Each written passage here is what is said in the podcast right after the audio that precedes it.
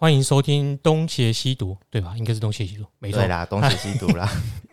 陪你轻松聊一本书，我们已经好久没聊书了，哎哦，真的吗有聊书啦，嗯可是没有这么震惊的要回到原本节目的调性。啊，所以之前都在聊什么？之前聊电影啊，可见你没听。哦然后 Eric 这边聊他的厌厌食，我知道，身为我狼师我的有历听史。那个捍卫教捍卫战士那一集，对，嗯最近呢，他在之前是妈的多重宇宙。呃，我知道，哦对，因为那个看书那个人嗯，跑去现在越不在南台湾，嗯跑去越南情缘了，所以嗯就有一阵子没聊书了。今天我特别找了一个人，他应该算是读蛮多书的吧？没有啦，是吧？都同学，哪有怎么可能？你在大学上来自介的时候，你就说你是书虫啊，呃，你那个是黑历史，你可以忘记它哦。对，忘记他，他不是你吗？呃呃，好，我们把这一段历史删除。 其实是另外一个人呐、啊，对，哎、书虫。 哎，对啊，就不是我啊， 那你为什么扯到自己身上？啊，我就忘记了没。那我我隐藏这个人隐藏很久啦。今天如果听到的人啊、如果是我们班的同学，应该会有点惊喜。嗯哼，嗯我告诉大家哈，他变得更胖了，眼睛已经快看不见了。你完蛋了你。然后也因为他的体材体型这样的关系，我终于知道他为什么要今天要讲这本书了。嗯哼 然后，This is Jeremy ，This is Duke。 Duke。那我们就先开始喽。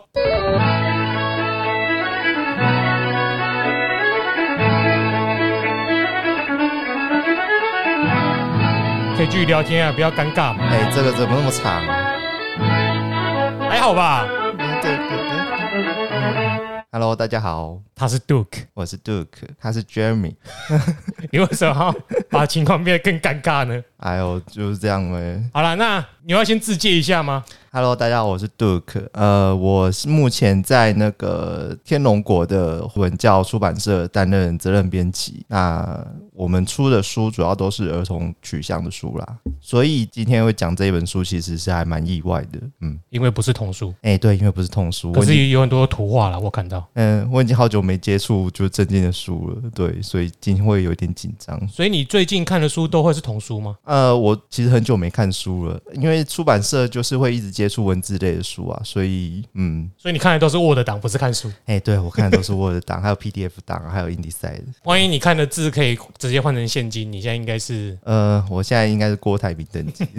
哎、所以你嗯的字迹就这样，有没有需要剪掉的地方？可以，这个可以讲哦，没关系。那个胖的地方可以剪掉啦。我是说各自的部分。各自的部分，嗯，早知道我就做好啦那个 YouTuber，你的体型就会呈你现可在以荧把幕那上。个插文交给剪掉嘛，因为最近才被才被发一本而已啊，哦对啊，不要让我名声受损。好，那你的字迹就这样子，以后有机会你再继续介绍你个人，还是单身吗？哎呀，还是单身啊，哦成真女朋友，谢谢。好，谢谢。等一下会我有女我生我，谢个屁，等一下会有女生会听这个节目吗，有啦哦，。真的有 Eric 很很有异性缘诶，哦，是哦，你知道我那个嗯我在看那个，因为我们是共同管理粉丝页可嘛，嗯哼那一天到晚有就是女性的粉丝来问问题，他跟他聊的超开心的，啊，是哦啊，有人来跟你问问题吗？没有，啊，你怎么这样子？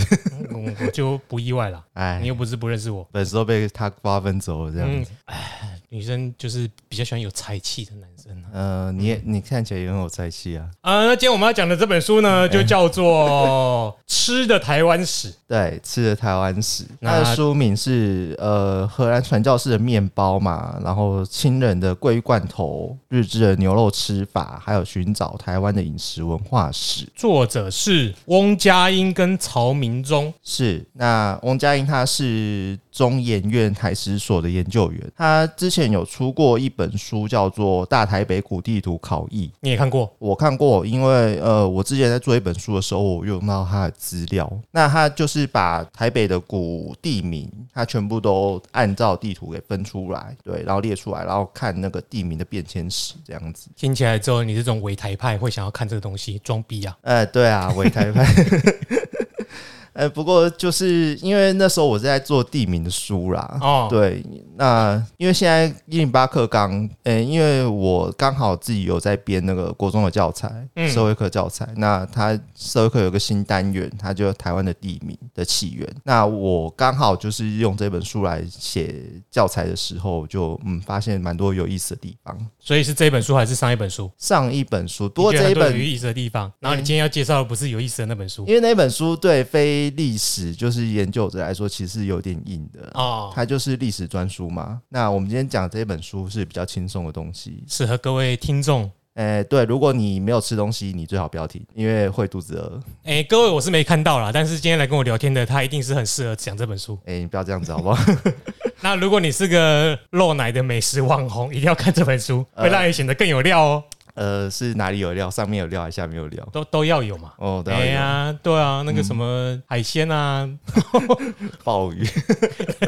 你不要自己露 这馅。个这个剪掉，这个剪掉。好，那另外一个作者是曹明忠嘛，他是专门写那个吃的历史的，例如说他之前有写一本叫做《鹅阿煎的绅士》，哦，对对对，他就在讲台湾小吃的考察起源这样子。我们录音的时间是中午啊，然后有人说他不用吃晚餐，哎、哎不用吃午 餐，对，然后今天开始讲吃的台湾史。呃，等一下顺便叫外送啊。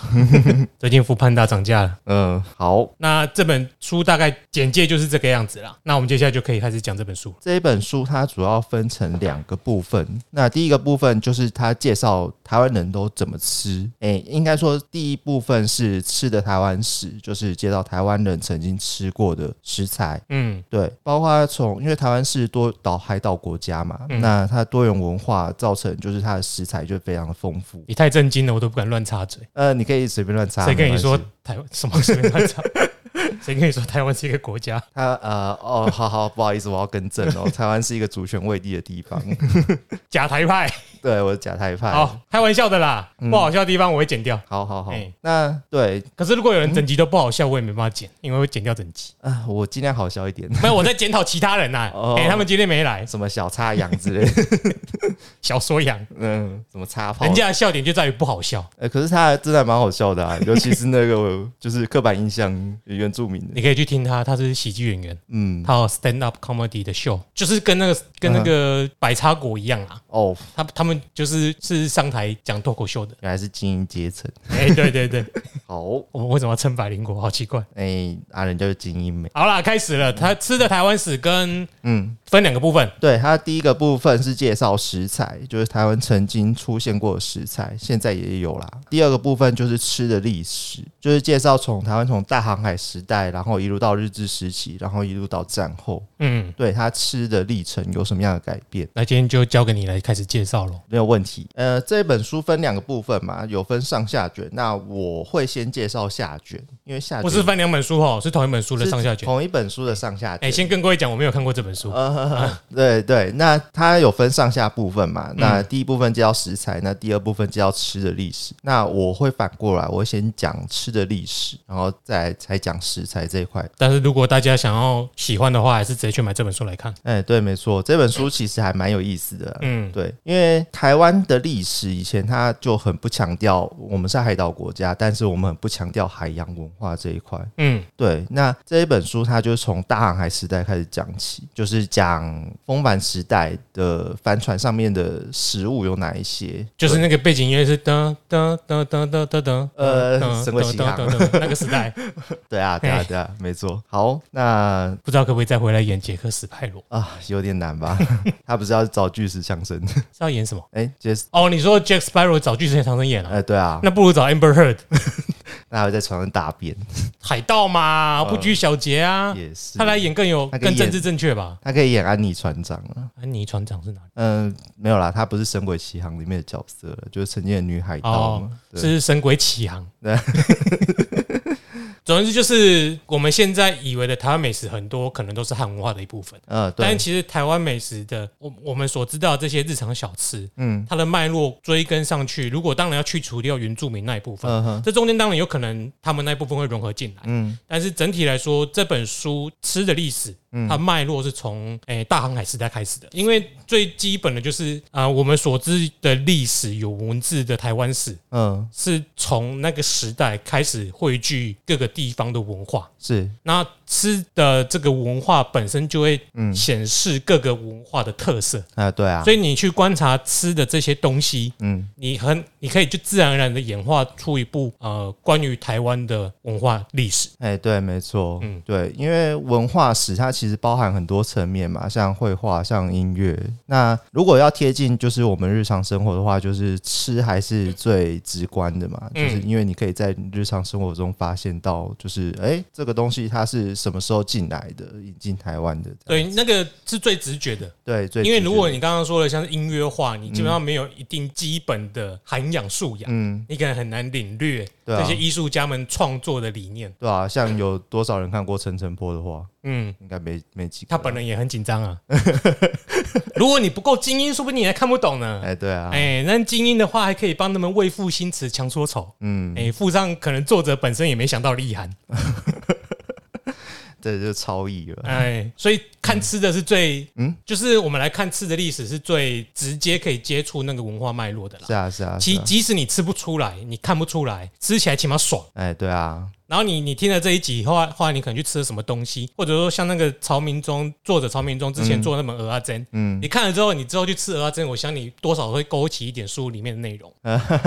呃，应该是应该不会想那么多了。但是就是如果你有看过，因为看过人毕竟不多嘛， 啊、对啊，对啊，那他会先从大航海时代开始讲起。如果你国高中历史有学好的话，你还记得那个就是如果你有学好的，如果你有学好的话， 因为这是国高中的历史嘛，就是在大航海时代的时候，那首先登陆台湾的是荷兰人。嗯，对，其实，在荷兰人之前就已经有汉人，就是海商集团在这里非法捕鱼啊，就是走私买卖啊，有的没有的。对，那正式进驻台湾的是荷兰人，他就是被明明朝的沈有龙嘛，就是赶跑，从澎湖赶跑，然后跑到台湾。以前的航海啊，因为那时候是风帆时代，那它的传奇就是航行时间通常会很长，要看大自然的力量。对，要看风向啊，嗯然后要看就是海浪啊，有没有逆向啊什么的。对，所以它其实航程都非常长。那在海上的时候，你要吃什么，其实就是一个很麻烦的一件事情，因为以前没有冰箱嘛。对，那食物保存这一部分一直是，就是你如果要远洋航行的话，是一个很麻烦的事情。嗯对，那像蔬菜、像水果，它没办法久放，你一定要腌制或者是对你一定要用经过腌处制或呃风干之类的。嗯，对，所以呃，以前船上的人他就摄取不到什么维生素 C 嘛，然后他就会就是船员都很容易得败血症。对，对，所以以前的时候，通常啦，就是远洋航行的话，他们不会说一次就是一次航行三个月，他们就是会到一个定点，然后补给补给，对，然后取得新鲜食材，然后再到下一个定点。嗯嗯，对，例如说像葡萄牙人，他在达伽马发现东方东方的新航线的时候，他就是从印度开始补给嘛，然后一路顺下到东南亚的摩鹿加群岛，在那边建立商业据点。那商业据点就是除了贸易以外，他还可以顺便就是取得新鲜的食材。然后就顺便沿沿岸建立殖民地。哎、对啊，以前的就是这样子。对，那呃，当时候大航海时代有两条路线嘛，一条是从就是达伽马发现新航路，嗯，就是葡萄牙经营的，从印度然后到东南亚，然后再到东亚，然后另外一条就是西班牙经营的中美洲，就是哥伦布发现新大陆。就葡萄牙是沿着非洲海岸往下，对，然再后往上，绕再到印过度。绕过好望角，然后嗯到印印度，他们那时候在国亚建立了殖民地。对，对，然后再来就是东南亚摩鹿加群岛，嗯就是香料群岛，这是第一条路线。然后第二条路线就是西班牙经营的西班牙大，诶、西班牙大帆船，嗯，对，就是负责载运黄金啊、白银的，直接穿越大西洋。对，直接穿越大西洋。嗯然后因为当时候西班牙、葡萄牙有经有一个协议，就是他们将地球瓜分为东西两半，对，所以西班牙不能够往东走。不能往他们的领土走，对，就是领和域啊。和呃葡萄牙经营的路线，他们是没办法航行的。嗯，所以他们就只能另辟蹊跷，就是从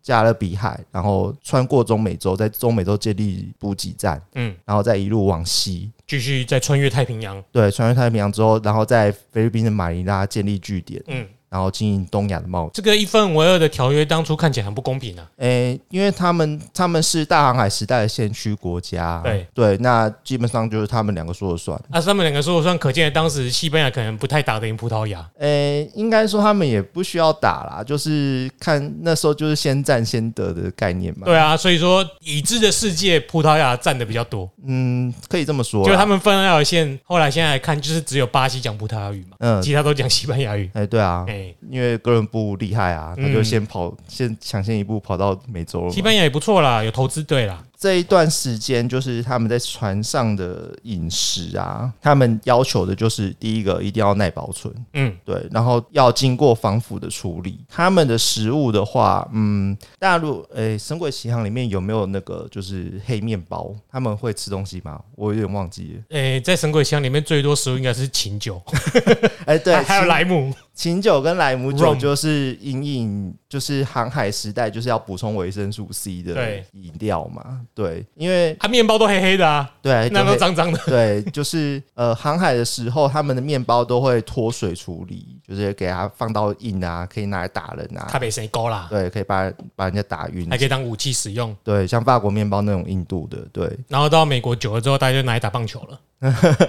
打棒球。 好，那再来就是他刚干笑，呃， 你也不知道接什么嘛。对，然后他们会吃肉啦，不过他们的肉都是腌制过的，嗯，对，就是很重咸口味的那种。像培根那种的，呃，对对对，嗯培根就是有烟熏嘛，对，对，经过烟熏处理的。在他们的他们会有奶油跟气司，因为这个也是属可于以放的可以放的，对。它没地方切掉就好了。对啊，嗯发霉的地方切掉就好、啊。有人吃也是没关系嘛，因为就有人喜欢吃发霉的气司。哎，不干不净吃了没病，对对对年。代不一样啦，然后还有要大家听了不要照这样做哦。嗯 现在不行了，哎，对，还有牛油，他们牛油哎、就是油脂肪。啊，对，因为就是可能可以拿来涂面包什么之类的啊，对对对。呃，蔬菜的话，因为蔬菜就容易腐败嘛。所以要做成泡菜，呃，对，就是酸菜，腌制的。像德国酸菜那一嗯种，对，或者是像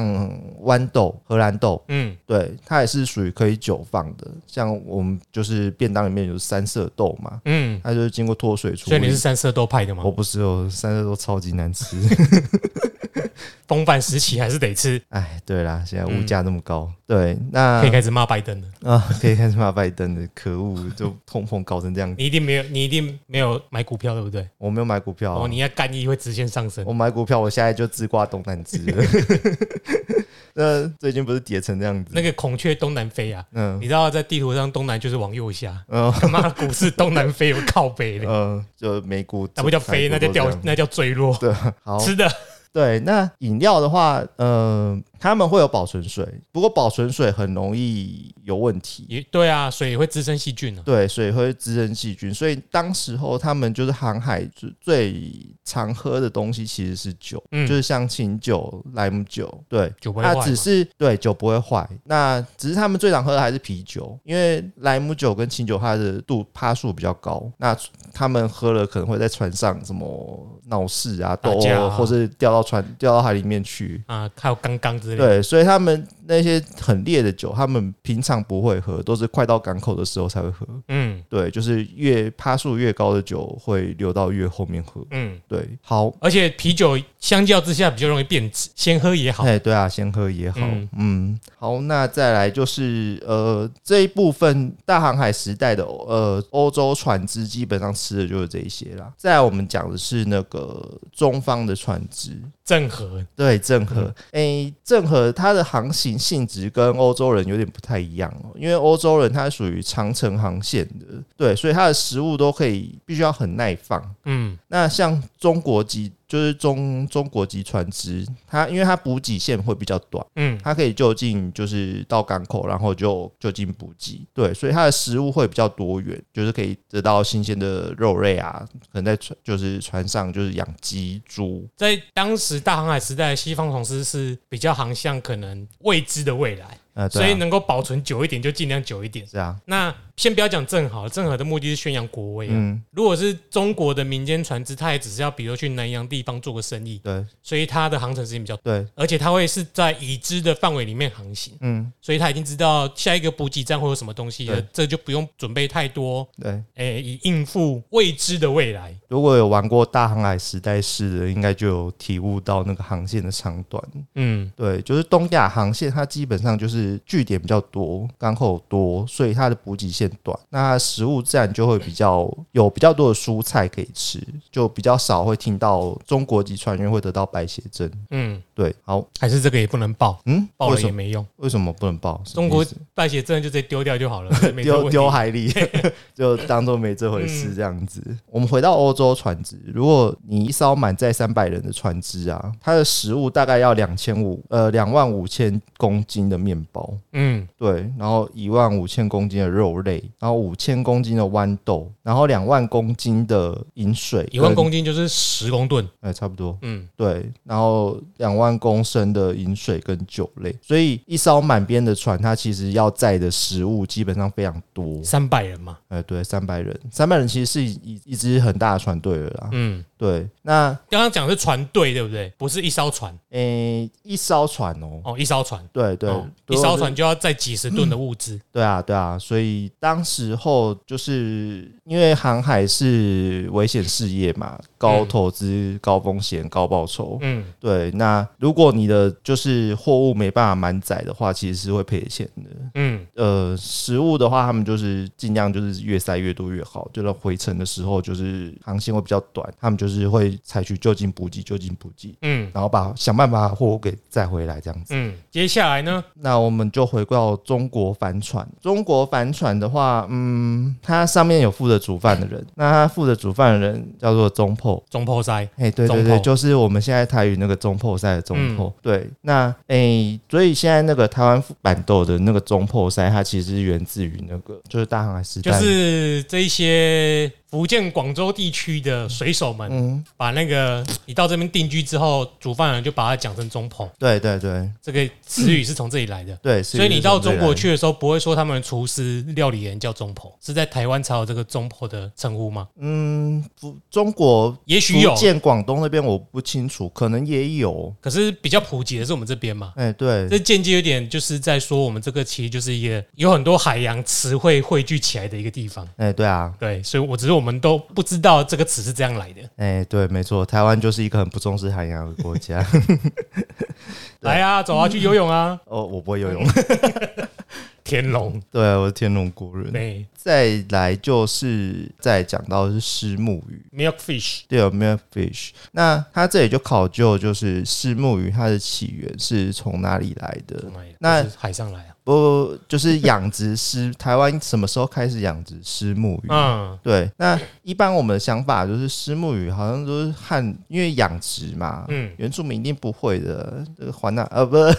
哎、剪掉剪掉剪没掉，有，就是挂号 hashtag 反串要注明。呃，反正要注明对。那一般我们的想法都以为就是它可能是汉人引进的，嗯对。那这本书它里面考证说，就是哎、诶其实不全然是这样，它有给出两个版本的说法。其实我们南岛语族还蛮厉害的，嗯不管是酿酒还是养殖，其实都是有他们的影子在里面。嗯例如说提到虱目鱼好了，在荷兰的就是还没进入到台湾之前，作者就推测说，台湾其实已经开始在养殖虱目鱼。嗯对，因为他那个巴达维亚日记，就是台湾长官统治的那个记录，台湾的记录，那它里面就有提到说，就是养殖虱目鱼的词汇。那个时候原住民养殖虱目鱼啊，它就是在海边建那种类似呃澎湖双星石户，不过石户是用来就是捕那个潮叉的鱼，呃潮。抽插的鱼。潮位差，那个什么高潮低潮，那个潮位哦差，哦对对对，就是利用潮位差来捕鱼，把鱼困在里面。只是台湾本岛沿海，它是建在海边，有点像池塘那一种。那它就在那个老姑石的石户里面，在那边养石目鱼。这是第一个起源的说法，所以和虱目鱼应该是原本台湾海上的一个原生种的鱼类了。诶、这个作者他有提到，就是其实石目鱼非常常见于南岛语族国家，嗯像菲律宾、印尼跟马来西亚，其实他们也都有养殖石目鱼的记录。嗯，那尤其是菲律宾，它石目鱼在菲律宾它是属于国宝鱼。哦是哦，对对对对对，这是我不也能是吃的那种国宝鱼，还是很好吃的国宝鱼？就很好吃 的。呃菲律宾有什么是不能吃的？我不知道， 对啊，菲律宾应该什么都吃，就是我是广东吗呃，也也也也有也有有。对，那就是这些地方有南岛语族的地方，他们都有养殖虱目鱼的记录。嗯所以作者就推论说，虱目鱼养殖它可能是从南南岛语族就已经有的嗯产业。那它里面有提到记录，就是荷治时期，就是荷兰人统治时期，它已经有对养殖虱目鱼这个行为课税，就哦是渔业税。嗯，对，有规模才会课税啦。对有规模才会课税。嗯那它里面也提到，就是十四、十三世纪的时候，就印尼那边就已经有爪哇岛就已经有记录，嗯就是养殖石母鱼的记录，这是第一个说法啦。那第二个说法，作者还是沿用了就是汉人文化圈的，就是从有汉人引进养殖石母鱼的这个说法。他作者就是有提到，就是说在十六世纪的时候，因为那时候就是汉人海商集团嘛，就是海盗啦，嗯对它横行于就是它就是在东南亚跟日本就是互相往来做生意的时候，它同时也就是把这个石目鱼养殖技术给带到台湾来。呃，石目鱼养殖它基本上最早就是在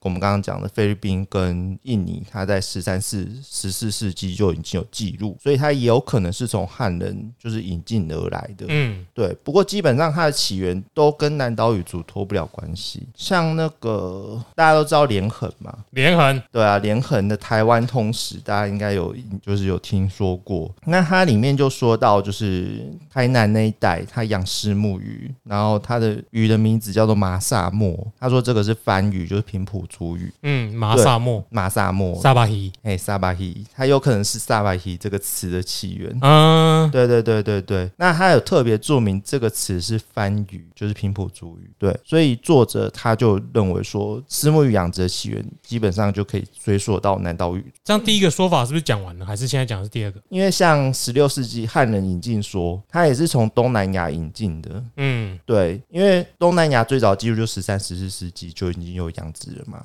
连法律都有写，嗯就是规定要怎么养。对，那差别就在于说是谁引进来的，是南岛语族引进来的呢，还是汉人引进来的？应该说是从台湾发散出去这个养殖技术。嗯还是说从汉人带进来的，不过基本上它的起源都是南岛语族，这个应该是没有什么问题。就是如果我们不能归类到某个人或某个民族，起码它是在呃东南亚或南洋地区开始，嗯，对，但我们不能说它一定是汉人或者是哪个人去开始这个行为，因为还没有考究到。是是对是，对，不但就是属于大航海时期常常贸易的这一块这个区块对啊，开始的。对啊，对啊那是因为贸易会产生很多互动嘛，嗯就是你引进新食物啊、新技术，那就是不知道是谁等下带进来的。目前有这两种说法，这样子。讲到大航海时代，我们之后好像有一本书已经买了，但是还没看，哪在一本书讲大航海时代的台湾之类的。哦可，是书名不是《大航海时代的台湾》，因为那是其中一本书。是哦，对啊，只是只是先讲一下，哦，应该也是讲什么巴达维亚，嗯哼，好像好像封面就有啊，到时候再说好了。嗯嗯嗯嗯，那本书是好我厚上次推荐给你看的那本书吗好像是哎、欸，哦，是吗？是吗？是我？巴达维亚号之死吗？哎，不是哦，不是哦那，本书是什么？我忘记了。 啊，没关系。对，反正就是这一这都是在讲大航嗯海时代嘛。你对那个年代的台湾有兴趣？大航海时代很迷人啊，你像对，我而且重点是教科书根本没教什么。是啊，以前尤其是我们那的时教代科书完全不会讲到，他就是荷兰人来了哦，然后就被郑成功赶跑了，被被刚好棒棒，对，被我然们收后复台湾了。然后就开始中中国史时期，因为那时候就开始跟中国连结了嘛，对，对啊，那其实前面那一块大航海时代其实发生了蛮多事情啊，就是台湾史这一块都不会讲到，而且是文化荟萃的年代，哎、对那啊，地方其实比较值得去多做研究，有一些琢磨的。是啊是啊，嗯，好，那历啊、历史不一定要绑着政权，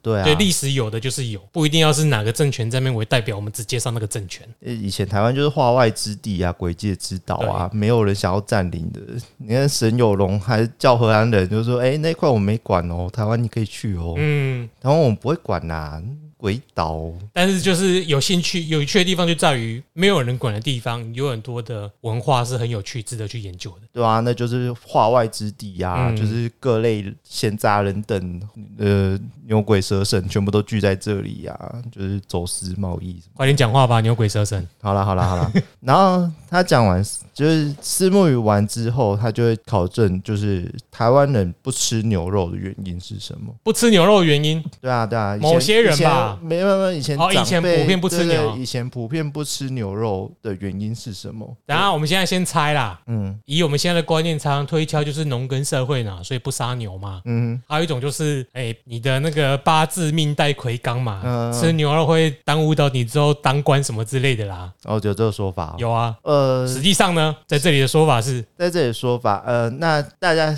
可以猜一下，就是一般的说法，台湾什么时候开始吃牛？你觉得台湾什么时候开始吃牛？哎、如果是牛肉面的话，应该是四九年以后。呃，就战后吗？哎、啊，还普遍的说法就是，台湾在日治时期引进西餐，就有吃牛排了，就已经开始吃牛排。不过这里的作者他给出，其实台湾以从以前到现在，其实一直都有在吃牛肉。嗯，对，那他这里给的说法是，是不是只有有钱人才吃牛肉？只有有钱人才吃牛肉吗？没有，几率比较高没有，没有，没有，没有，像清代，就如果你去看古清代的地图，呃，台湾宝图好像是日治时期的。我想一下，就是诶、像什么台湾府志啊。嗯，之类的，它如果就是有标注地名的话，你可以看到什么宰牛寮啊、牛肉寮啊、哦，牛杀肉杀巷，屠户住的地 方，对对对，就是杀牛的地方嗯嘛，呃，什么牦牛坑啊、牛灶间之类的，对。所以其实台湾在清代就已经有屠宰业是专门杀牛的。嗯，那杀了牛，那些肉呢？其实说应该是说农耕的社会比较不吃牛，是当牛还有生产力的时候，我们就不会去吃牛。对啊，可是当这只牛生病了，或已经老了快挂掉了，就是它奉献出燃烧最后生命光辉的时候了。嗯呃，还有生产力，其实台湾还是会有偷吃牛啦，就是像以前是吃狗肉，肚子饿的时候就是要吃对嘛。啊，肚子饿就分来宰就分来吃，还有就是祭典的时候，总是要杀一头两头来庆祝嘛嗯哼，对啊对啊开 party。像是那个清同治年间，他有立，就是清政府有立一个碑，叫做“禁私宰耕牛碑”，就是叫大家，哎、那个耕牛不可以随便乱杀啊、哎、我还有们拿来还有生产力耕啊作的，对啊，你乱杀了，我们就没有办法耕作了这样子。就是牛还是好吃啦，大家都爱吃。对啊，牛还是好吃。我没有，我刚刚会想说，是不是有钱人才吃，是因为嗯，现在最有呃台湾料理里面，除了牛面以外，最有名的吃法是台南那边的牛肉汤嘛。啊，对啊，我一直就想说，那边就是王维的家呀、哦，所以，他们就是把那个牛肉切薄薄的，这样子烫一下嗯哼，哦，所以他们可以常常吃那种东 西。有钱人在吃的观念应该是在日治时期，因为嗯那时候西餐厅是高档嘛，嗯，就是一般人是没办法吃的，对，所以就会产生这种感觉。对啊，因为我想说，其他地方好像也没有那么流行台南那种牛肉汤的吃法，嗯就想说那里是不是开发比较早，所以那边的人嗯第一代天龙人这样吃牛比较多，你这么说好像才真的欸、但是无从考据，自己乱猜想的。嗯，不过在清代时，诶、应该说在大航海时代开始，其实就有在出口牛肉干啦、嗯就是从荷兰人引进水牛跟黄牛之后，对他们就有向中国外销牛肉干，还有鹿肉干这种，我们我们等一下会讲到。水牛跟黄牛不是原生种，在台湾不是原生种，对，它是由荷兰人从澎湖或是福建东南沿海那边引进来的。嗯嗯嗯对，因为在就是清代的澎湖那边有那个地方志嘛，嗯，它就有记载，就是那边的人其实很喜欢吃牛肉，那呃他们还会对他们还会以海龟肉来充当牛肉，就是来卖这样子。海龟汤，海龟汤 对，然后也有记录，就是说郑成功啊，一六六一年在攻打热兰遮城的时候，他们也是把牛杀来吃啊，就是嗯吃牛肉嘛。对，所以台湾他作者就说，台湾其实吃牛肉的年代其实非常久远，至少从有记录考证以来就一直有在吃牛肉，那只是大家都说到说，嗯，台湾人不吃牛啊，这样子农耕社会。那可能是就是近期的记忆啦。对啦，就是战后可能老一辈人就是农耕牛就不吃，而且最近这几十年的话，可能还真的跟后面那个算命的说法有关，怎么说？就是你命带魁罡不可以吃啊，这样你之后考公务员肯定不顺 啊。你知道，你知道这种说法就会真的让很多人就是不吃牛，哦，对。有是哦，然后还有一种是，起码你成年之前不可以吃，哦，成年之前不可以吃，，啊像我就是是成年之后才说才吃的，嗯哼，对，啊，所以你成年之前真的都没吃真的都没吃啊。啊，你知道成年之后吃了，你就会想到什么吗？什么？啊，想法啦，我的想法就是 嗯，早点吃该有多好。 对啊，真是没口福，对啊，哎，没有办法，就像有时候觉得有时候吃素的人就是真的是一点口福都没有。哎、这这也不是要得罪广大的素食 哎、听众，也不要得，也不是要得罪一贯道 的。哎你发自内心想吃素就吃素，就是个人选择啦。对啦，只哎是无福消受肉类。嗯，哎、有人就真的吃肉就会想吐啊，那就没办法了。 哦，对啊，对啊，但肥宅就是去吃吧好，哎、好吃。嗯，哦，我是肥宅啊，反正现在有那个健康肉啊，嗯就是素肉吗？对素那个素肉，哎台湾好像还没开始卖美国的那一种素肉，对不哎好像有对？，有，嗯，我最近看好像哎、好像是少少数一些餐厅有引进，但是好好像还没有就是很全面嗯全在面普及这样子，通路可以买到。因为它毕竟还是用机改食物去做的，因为现在我们吃到的那种素肉都是那种素食店嗯，豆类制品对做啊的，，对啊。那还是吃得出来。说实在的，不过它那个新的叫居肉，它好像就真的是仿真仿真肉，嗯，对，之前还有可以注血水进去的，靠，那就不是那个没有那啊个血水也是素的啦，哦，只是让你吃起来有那种 juicy 的感觉。啊，有人是在美国说吃起来，可能他嘴巴没有那么灵，所以他觉得吃起来差不多。嗯问题是好像还比较贵，啊，对啊，因为它是用合，它就是对啊用合成技术的嘛，规模还不够大啦。有规模经济之后，应该就会更便宜了。嗯，回到历史，好，就是刚刚我们讲到牛肉嘛，那日治时期的时候，那日本人来台湾就是看到，诶，台湾怎么都不吃牛肉，就换个说法了，就是他就觉得也奇怪，为什么台湾人爱吃瘦肉，什么鹿肉、兔肉、猪肉、羊肉，诶，就是不吃牛肉，那应该就是因为农耕社会，嘿，对，就所以那应该是一个风气，就是以前人有吃牛，嗯只是相较之下没那么爱吃牛。偷偷吃啦，哎，偷偷吃不，会明目张胆的就给他宰来吃，对，因为毕竟平时在外面工作也很辛苦，你还把人家吃掉，嗯，可能是有类似这种想法嘛。不过，台湾的宰牛业是一直很风气，是一直很盛行的，所以才有刚刚说到那些地名。因为牛其实它是有多功能用途的嗯一种动物嘛，因为说像牛油可以拿来点火，就是照明；嗯对，还有牛皮可以拿来做箱子，嗯，对，所以宰牛其实一直都有。那只是那相些，较社会风气可能没那么盛行吧，所以日本人也这么觉得。哎、对，那嗯不过日本人他其实长时间以来，从中世纪到近代，他其实都有一个禁肉令，所以他自己有禁肉令，还指引你为什么不吃哎牛对。啊，就质疑台湾人为什么不吃牛，因为那时候他们才刚开放，明治天皇开放。嗯，对，就是因为那时候日本人不吃肉，普遍长得比较矮，就是矮欧美人，大概一颗头、半嗯颗头这样子。对，那为了要超英赶美，啊不是要西化，所以我就是成年之前没吃牛嘛所。以才会这么矮。对 啊，靠嗯，啊，好，缘这分。个这个不用，这个应该牵拖不到这里。 就是他们才刚刚开始吃，所以他们就是来到台湾的时候，他们就奇怪为什么台湾人都不吃牛，嗯，然后就他做们就开始提倡大家可以吃牛排。因为像那个有学过那个后藤新平嘛，他不是嗯在台湾做一个旧冠调查，嗯对，那这个不吃牛的说法，其实就是在记录在那个里面的。嗯对，那日本人就很热心的，就是帮台湾人收集食，就是介绍如何烹调黄牛跟水牛的料理法这样子。哦，就是说，所以说他就是那在这个过程，他收集台湾的民俗风情的资料，对，科学化、量化的资料对，啊，所以把这些都收进来了。对对对，好像就是日治时期最大的贡献了吧？他们在收这些东西，因为以前汉人都不会记录这些东西。应该说很零散啊，嗯，就是嗯因为就比如说是你自己写日记，然后把它记下来，但是没有把它收集成一个整体的资料库。嗯对对对。嗯，那日本人就是在科学化这一点上是做的蛮不错的，哎、就是不是我们能比的啦。呃，对啊，嗯，人家就是较真嘛。较真，哎、呃，这是词语吼，对啊，那什么意思？呃，好的，这一段剪掉。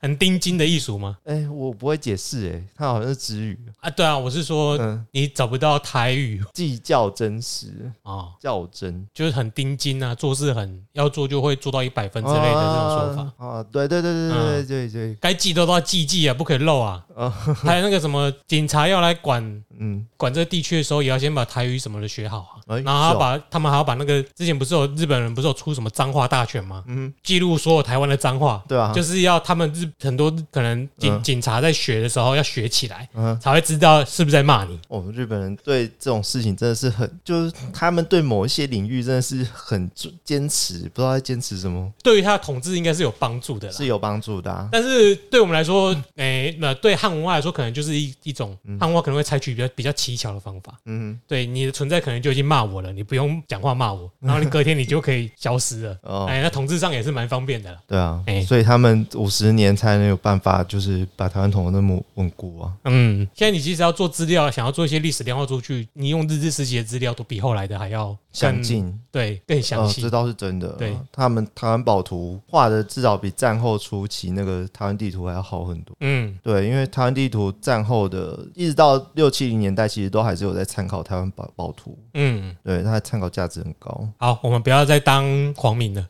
继续下一个部分。然后到战后的时候，就是刚刚 Jeremy 讲的，战后的时候就真的开始牛肉吃牛肉的风气就卷带春起菜川味红烧牛肉面，好吃，对啊，这个其实不是川菜哦，它是嗯台湾菜。那就是这个东西带起来台湾吃牛肉的文化，然后是像台南的牛肉汤面呢，这都是那个时候战后的时候才开始发展起来的。哎、你不是有在高雄待过吗？对啊，你有吃过川味牛肉面吗？呃，冥想街没有推荐你去，那是我全台湾最爱的一家川味牛肉面的店。在哪里啊？冥想街，名有名字冥想，你打冥想街，然后空格川味牛肉面，哦，一定要 去吃，超好吃。知道干肚子又饿了。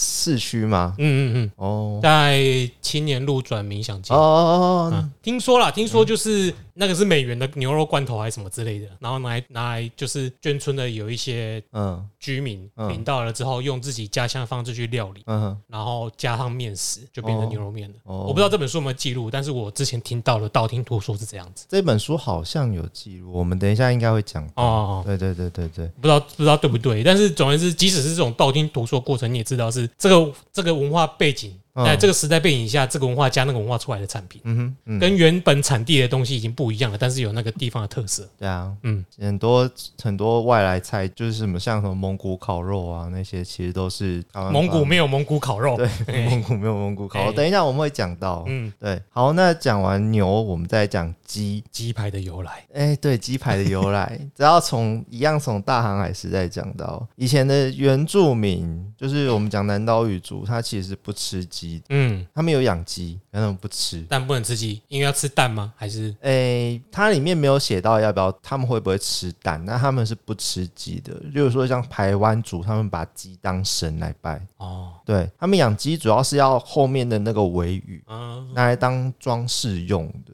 对，所以他们不吃鸡，所以你到排湾族里面把鸡杀死，就会跟上古卷轴一样，对吧、所有的村民都啊村会民来都围杀围你，杀你，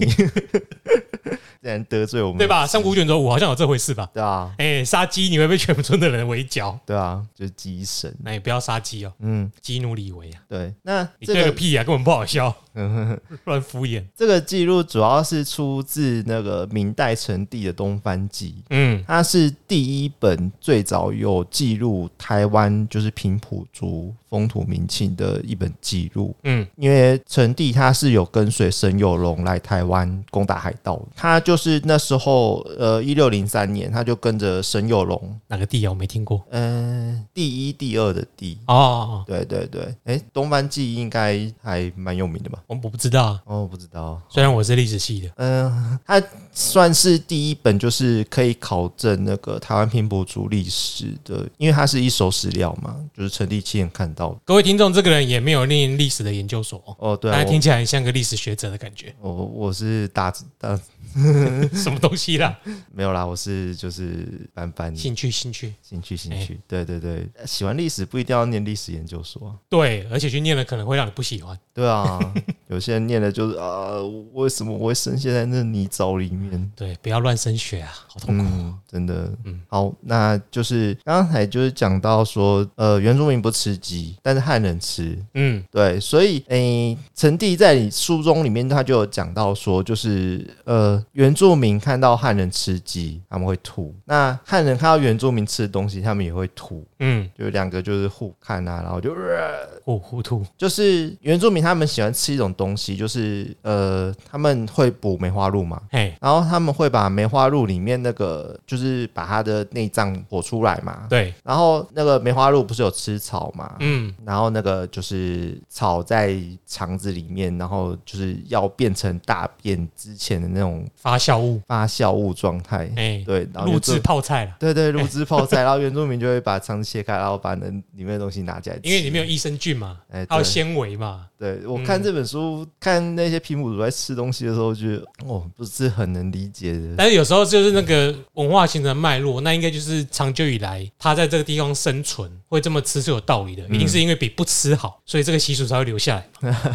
呃，对啦，就是对啊，对，所以我们要尊重其他对啊地区的饮食嗯这但样。后来后来汉人也有吃番肉的啊，不是吗？呃，番肉，对啊，有啊，嗯会会把番煮成番糕。呃，番糕哦，哎、那个这本书可能没讲到，因为那没有流行到现在，啊那食人族那是吧犯法的。 对啊，听说是有这么回事啦，道听途说，道听途说，好，嗯嗯，那就是那个吃的那个鹿的那个泡菜，对鹿泡菜，就是类近类粪便状态。嗯那个它叫百草高枝，嗯，对。那汉人看到原住民吃这个，他就无法接受；那原住民看到汉人吃鸡，他也无法接受。对，相看两不厌，呃，相看两讨厌。 嗯，对，但现在汉原住民看到应该也看不下去了。原住民看到哦，对啦，都已经汉化了嘛，哎这这些年来都汉化成这样子了。现在大家如果可以知道，应该是吃那个嗯飞鼠肚子里面的，也是还没消耗的种子啦，他们也有在吃。飞鼠肠对对对，哦，那个我有吃过，非那常不是肠哦走，是说它胃里面还有的东西，他们也会吃啊。哦，是哦。对，应该是类似的概念吧。哦，嗯不过那个真的很腥诶、那个我有吃过一次生的，我我我没办法，然后再配那是你吃那个吃一次就一定要配酒，一定要配小米酒，哦，对，那就是吃一口，然后配一口小米酒这样子，不是先喝两罐小米酒然再后来你吃然那后个。你就会两个一起吐出来。 好，我们拉回正题，对于中午止饿来说是蛮好的画面的。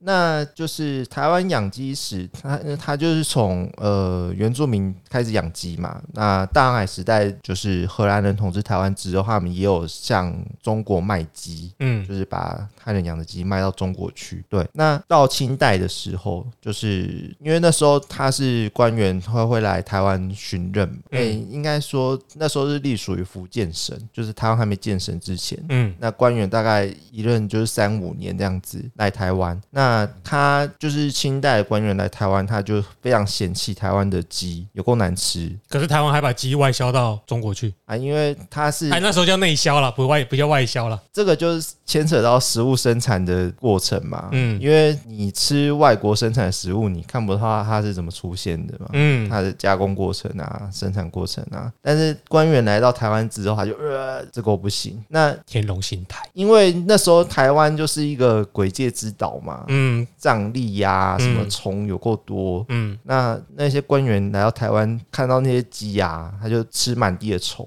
啊，不吃虫要吃什么？哎、我也不知道， 那时候可能台湾就是传染病很盛行，嗯哼，对对，那官员就是看到这些鸡呢，他去吃这些不干净的虫，那他就认为说这些鸡里面有虫毒，他可能是看到生病的鸡身上有寄生虫，还比较有容易办法联想，也有也是有可因能，为鸡吃虫基本上是很正常的事情的，不然它要吃什么？啊，当虫多到满地的时候，他就觉得不行了，就是好像你吃一嗯台两湾只自古就有好多区区哦，这样子。哎，对啊，带蛆爬满地，呃，不是，这个完全没有这一段剪掉了。嘿嘿对对对对对。那官员就在台湾评论台湾的食物嘛，他就说，嗯，羊是最棒的，几棒羊，因为因为台湾就是水草肥美嘛，嗯，那羊吃的胖胖的，他就觉得羊肉是第一名，然后再来猪，嗯，勉强可以接受，猪是第二名，然后再来羊，呃，鸡是不行，就是最无法接受，嗯，因为他认为鸡有虫毒这样子。所以到最后就是鸡在近期逆转胜，鸡在近期逆转胜，对啊鸡，鸡派。鸡就是后起之秀。好，那再来就是清代结束之后，再来是日治时期嘛。刚刚有讲到日本人他其实是不吃肉的，在中古时期就是。禁肉令，对，有一位天皇他下达了禁肉令，因为他笃信教嘛。那中世纪一直到近代，日本笃信佛教也是被中国佛教影响的吧，诶、对啊，传统佛教又没有吃素，嗯，传统佛教没有吃素。对啊，哦，你说印度那一对啊，哦，对啊，印度那一派是上桌部是没有吃素对啊的。哎、可是现在上桌部也有吃素哦。就是要看那个吧。每嗯其实就是佛教刚开始形成的时候是没有强迫你要吃肉的，哦对啊哎对啊吃素吧，对啊，对啊。这个文化不知道是怎么衍生出来的。我觉得他就是到了农耕社会，嗯，自然而然就可以说不吃肉，哦，因因为为菜生产的量够，也比较方便嘛。哦嗯，你到了中国，不本来就是个农耕社会，农耕社会本来就是成平时期，大家都吃吃素居多，不会没事去杀生来吃嘛，嗯所以要推广比较方便啊嗯，嗯对。那明治天皇他就是废除了禁肉令。嗯，其实日本吃肉史一百多年了，这样算起来，对啊，就是难怪他们都一直在吃生的，还不会料理。他们应该说禁肉令，他禁的是就是我刚刚那是开玩笑啦。禽畜，呃、禽畜类的肉，嗯，他们捕捕食就是捕获打猎得来的瘦肉，基本上是可以吃的。还有海鲜，对，还有海鲜，嗯对，那他们只是不吃就是饲养圈养的那种然肉后。有生产力的不吃。对对对对对，那就是日治时期的时候，刚刚讲到他们禁肉令废除嘛，嗯，那台湾就开始就是大规模的，就是生产鸡肉，因为那时候日本的唐扬鸡就是烤鸡肉，还就有炸鸡嘛。，对炸鸡跟烤鸡肉串，那时候也引进台湾。嗯对，那台湾这时候就开始有规模生产鸡肉，嗯，主要还是外销给日本啦。对，饿了。饿了。 好，那战后的时候，嗯，战后的历史大家就比较知道嗯了，就是、比较接近我们现代的形形态了。对比较接近我们现在的形态了。民国六十年代的时候，咸酥鸡，呃，盐酥鸡。嗯，它就出现了，台湾第一家盐酥鸡，对台湾，呃，它是不是第一家我 不我不知知道，道它的扛棒名称对啊，是它的扛棒名称就是台湾第一家咸酥鸡，盐酥鸡啦、嗯对，然后再晚一点就是模仿那个素食的顶呱呱也出现了，嗯然后在八九零年代的时候，就是改良式的鸡排就跟着出现这样子。我看一下 f o o Panda，就是现代的鸡排嘛。对，哎，那时候主要是只有炸的啦，后来才有衍生出什么炭烤啊，嗯嗯，对啊，焗烤啊，脆皮，大连鸡排，嗯，比脸大，对，比连大鸡排，还有都是皮的好大大鸡排。现在这很夸张啊，以前是真的吃得到肉的，发现现在已经变成民生指民生物品指标了。对啊，就哇，看这只鸡排一袋三十五块，今晚一袋八十块，哦这么贵哦，没有看店。哦哎、有一些就是它给你特别大的分量，或面面衣特别脆、特别厚的就比较。哦，我已经很久没吃，但是同样同样一家胖子还是哪一家嗯一中的、哦，嗯，从三十五块到现在好像变六十五块、七十了，吓死人，通通货膨胀，改卖吃的了。那鸡的部分就到这一边告一个段落，嗯，那它下一个章节是猪肝瓜， Hello，各位观众，在这一集的尾声，讲一个笑话给大家听听。诶，你们知道吗？有一次我开车经过林口，看到一群林口人在打架，他们是怎么打架的呢？就着林口打！好，那我们今天这期节目就讲到这里。如果你喜欢我们的节目，请帮我们按个五星好评，并且留下你的感想。那我们现在也开启了，抖内专案，对，如果有兴趣资助我们买新书的话，那也请看我们的链接。好，那我们到这里，我是 Eric，我是 Jeremy，好，我们下次见，拜拜拜。